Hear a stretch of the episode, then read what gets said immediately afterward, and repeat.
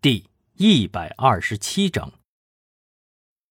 易星看向了电脑，上面是一串奇怪的数字。你到底想说什么？嘿嘿，易老师，这是个坐标，是下次毒贩交易的地点和时间。哦，你的意思是，你已经破解了，对吗？什么时间，在哪儿？嗯，三天后。中午，在教里镇。教里镇这个地方处于滨海市和青城市的交界处，属于执法盲区。易星立刻把这个情况告诉了特案组的所有人。嘿，是吧？您说咱们能不能弄个联合行动啊？免得这帮孙子跨界逃跑，回头溜了咱也报班呢。汪旭东摩拳擦掌，跃跃欲试，而易星却没有第一时间回到刑侦局，他还是觉着需要再次潜入到对手中去，这样才能获得更加一手的消息。易星把他的想法说了出来，袁浩显然被吓坏了，他不可思议的看着易星说道：“啊，易老师，您不是在开玩笑吧？”到时候那里将是个大型的交易现场，咱俩去了就是活靶子，就是去白白送死啊！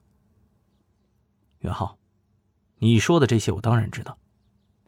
这样吧，你只需要帮我混进去就行了，之后的事情我自己做。可是易易老师，袁浩没再开口了，因为他看到了易星坚毅的眼神。估计就算他不帮忙，易星也是去定了。袁浩想了想，与其这样，还不如有着自己的保护下行事来的安全呢。第二天，易星再次乔装打扮，和袁浩一起出现在了一座大厦里头。袁浩一见到人，就立刻上前打招呼：“我靠，哎，这不坤哥吗？我靠，好久不见呐！”坤哥，听说你现在是跟着凯爷混了？操！我们最近简直太倒霉了，斌哥、虎哥接连都没了。哎，哎，有没有机会给我介绍给凯爷干呢？哎呀，耗子！哈哈哈哈哈好说好说，现在凯爷牛逼着呢。哎，哎，你后边是谁呀？他怎么不说话呀？啊啊啊！啊，这呃呃，这个他也是兵哥手下的兄弟。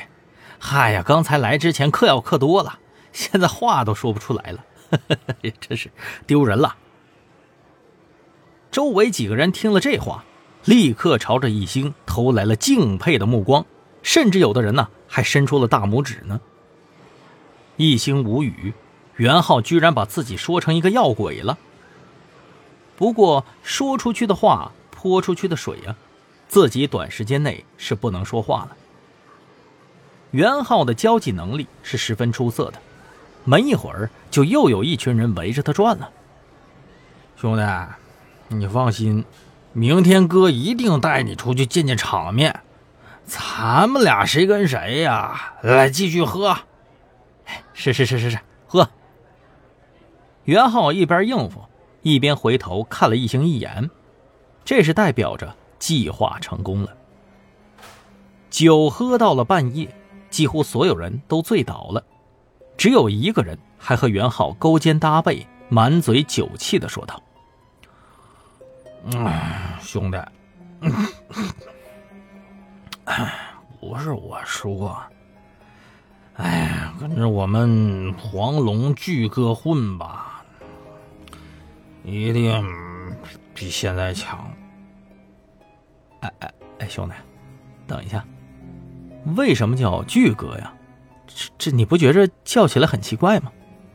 嗨，我也不管别别人怎么叫，总之我就是叫巨哥，因为我们大哥不是凯爷嘛，嗯，所以比凯爷还大。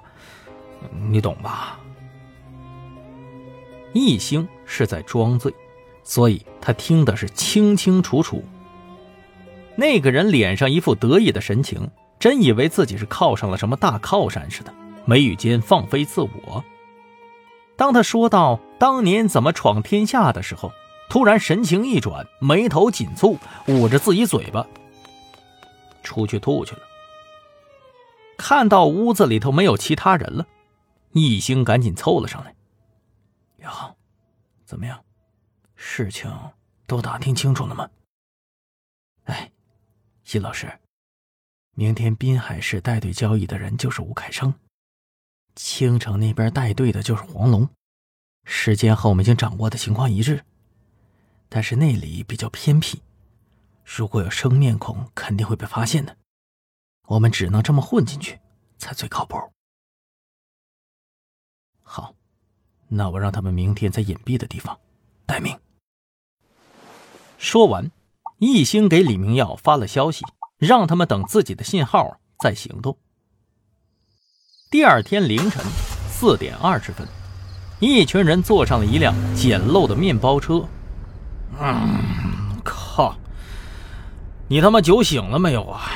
他妈的，说了不要喝，不要喝，还他妈的喝！误了事儿，我找你负责！坐在驾驶位的男人骂道。